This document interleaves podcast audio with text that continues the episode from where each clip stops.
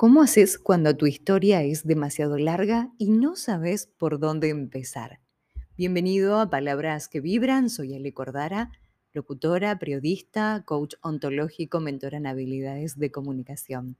Estamos aquí en un nuevo episodio de Palabras que Vibran y en este episodio es en donde hablamos de los mensajitos que recibo y que agradezco muchísimo por compartir, por darle las estrellitas a estos episodios y por los comentarios que recibo y sobre todo que aportan, porque mi intención y mi interés es poder aportarte un granito de arena para que transformes esa comunicación, la potencias y puedas lograr todos tus objetivos en el ámbito personal, académico y profesional. Hay cuestiones que por supuesto que yo no las manejo y, las, las digo, como es relaciones de pareja y esas cosas, pero un granito de arena puedo aportarte por allí.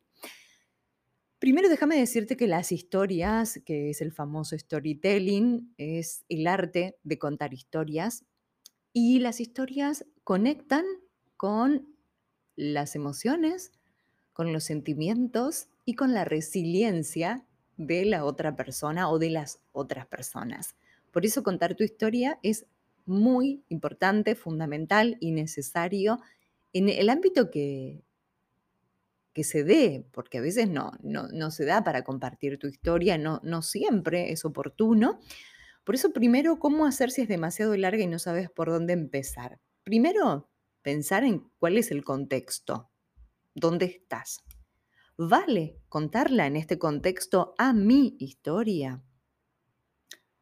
aporta en ese momento, quiero compartirla. Eso es un punto clave para todo esto y hacernos las preguntas adecuadas. Quiero compartirla, vale contarla acá, ¿qué cuento? Entonces, ¿qué cuento y cómo la corto a esa historia? Por supuesto que si tenés 20, 30, 40, 50 años, contar tanto es muy difícil y muy complejo, pero lo importante acá es seleccionar quién es el receptor o quiénes son los receptores y qué es lo que más va a aportar en ese momento. Entonces la recorto y empiezo con cosas puntuales que sabes que van a mm, poder eh, ser receptivos en ese momento.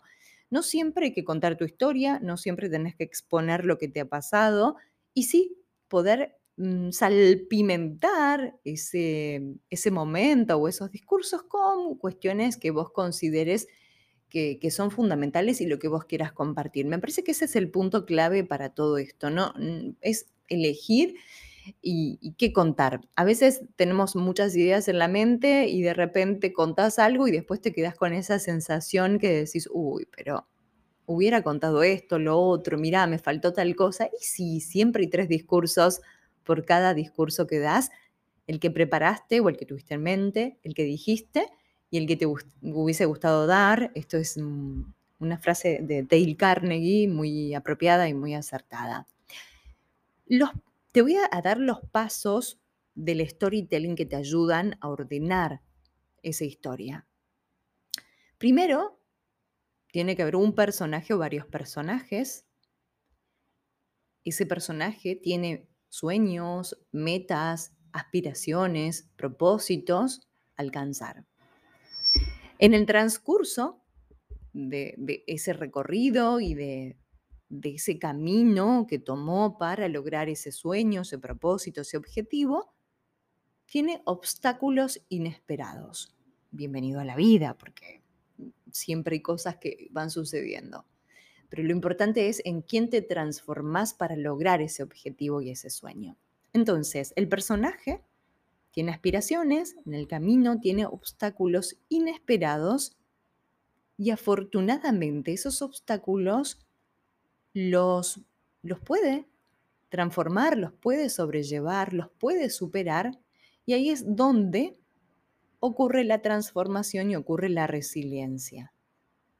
Y esa historia que va a aportar en ese ámbito. Por eso la historia que elijas tiene que ser apropiada o el recorte de esa historia que hagas tiene que ser apropiados y siempre mirar quién es el receptor, quién es ese público, quién me va a escuchar y qué va a aportar en ese determinado momento. Y con esto vas a recortar tu historia, no la vas a hacer tan larga y siempre siendo concretos, precisos, concisos, no, no tan largo, es, es no tanto detalle, por eso digo que hay momentos que puede ser más descriptivo, más detallistas y en otros momentos no tanto.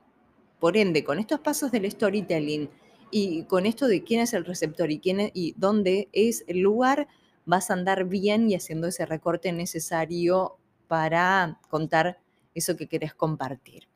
Eso es otro de los mensajes que, recibo en las redes sociales y de paso te invito, arroba Alejandra Cordara, que me sigas en Instagram para compartirte todas estas herramientas y para transformar, potenciar tu comunicación, logres los objetivos que quieras. De paso, te invito a que ya está la agenda abierta de diciembre para las mentorías individuales, para los cursos grupales. Mi libro quedan muy poquitos ejemplares, ya los últimos es una edición única y exclusiva, no hay otra edición y se encuentra en tres formatos, en ebook, audiolibro y también la versión impresa. Solamente me tenés que escribir por las redes sociales o si no en mail cordara.alejandra.gmail.com y ahí me escribís y te lo mando a cualquier parte de la Argentina. ¿Qué historia tenés para contar y que le aporte al mundo?